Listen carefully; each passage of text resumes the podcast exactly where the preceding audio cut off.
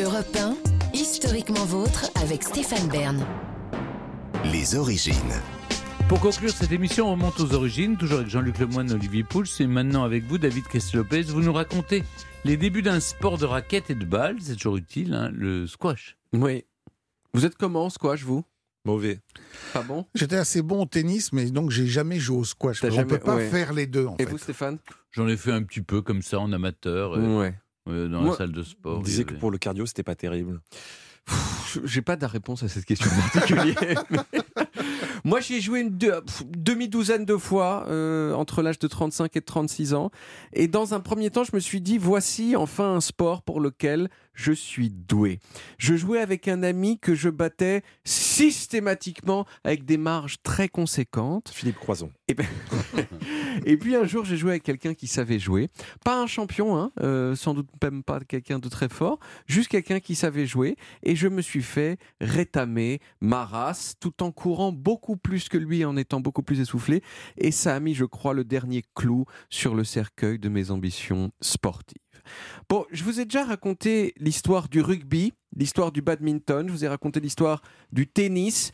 Euh, si vous mettiez toutes ces chroniques côte à côte, vous verriez que euh, ces histoires se ressemblent C'est des Anglais à Et- tous les coups. Et voilà, l'histoire du squash leur ressemble encore comme deux gouttes d'eau. Le squash, c'est né en Angleterre, dans la haute société, entre 1840 et 1900. Voilà, c'est à peu près tous les sports. Franchement, pas beaucoup de sports de ballon ou de balle qui soient pas nés en Angleterre, dans la haute société, en entre 1840 et 1900. Peut-être le baseball.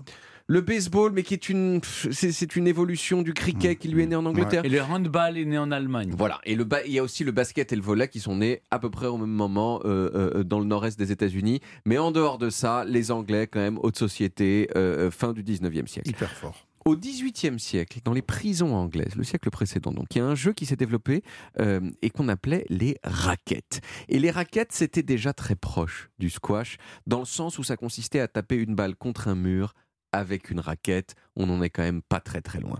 La balle était un peu différente, c'était une balle très dure, faite avec euh, euh, du chiffon euh, tassé.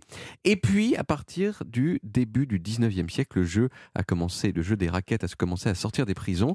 Et il a commencé à avoir des terrains de raquettes, en particulier dans une école très chic à côté de Londres qui s'appelle Harrow. Ah, oui. Harrow, c'est là où allait par exemple Churchill, c'est là où il a euh, étudié. Et puis en 1840, on a appris à vulcaniser le caoutchouc. Si vous êtes un habitué de cette chronique, on a souvent parlé de la vulcanisation du caoutchouc dans cette chronique qui était vraiment un tournant euh, dans l'histoire euh, des matières.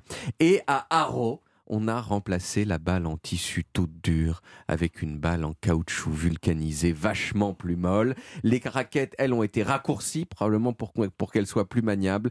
Et autour de 1865, le premier match de squash a été joué à Harrow par les élèves de l'école. Et comme c'est arrivé souvent, il est devenu populaire dans la plupart des colonies britanniques euh, au 19e siècle et au début du 20e siècle. Et c'est assez rigolo de voir qu'aujourd'hui encore, sur les 20 premiers joueurs mondiaux, il y en a 13 qui viennent soit de Grande-Bretagne, soit d'anciennes colonies de Grande-Bretagne, et en particulier l'Égypte. Un tiers des 45 meilleurs joueurs mondiaux de squash sont égyptiens. Alors pourquoi ça s'appelle squash? Vous allez le traduire. Déjà, ça veut dire quoi en To anglais squash en anglais, ça veut dire euh, écraser, Voilà. s'écraser. Euh, donc le plus probable, c'est que ça désigne la façon dont la balle s'écrase Contre euh, le mur. contre le mur quand on la tape très fort.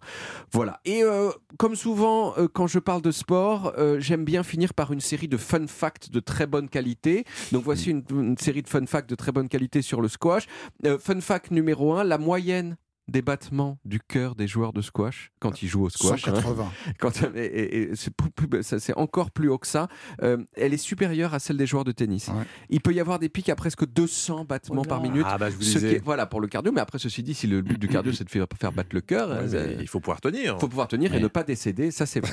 Deuxième fun fact, je pense que vous en doutez, mais je vais mettre des chiffres sur votre intuition. À votre avis, le squash c'est plutôt un sport de personnes riches ou un sport de personnes pauvres? Riche. c'est un, port de- un sport de personnes riches, tout à fait, ou en tout cas de personnes éduquées, ce qui va souvent ensemble.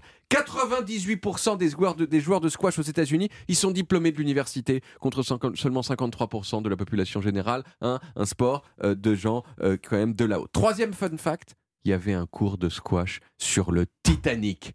Non, un cours de squash, eh ben si, un cours de squash Mm. sur le Titanic. Et un des survivants célèbres du Titanic, qui s'appelait Archibald Gracie, il a expliqué qu'il devait en partie sa survie au terrain de squash du Titanic parce qu'il avait joué ce jour-là, ce qu'il avait revigoré, et il était allé se coucher tôt ce jour-là dans le but de rejouer au squash le lendemain matin.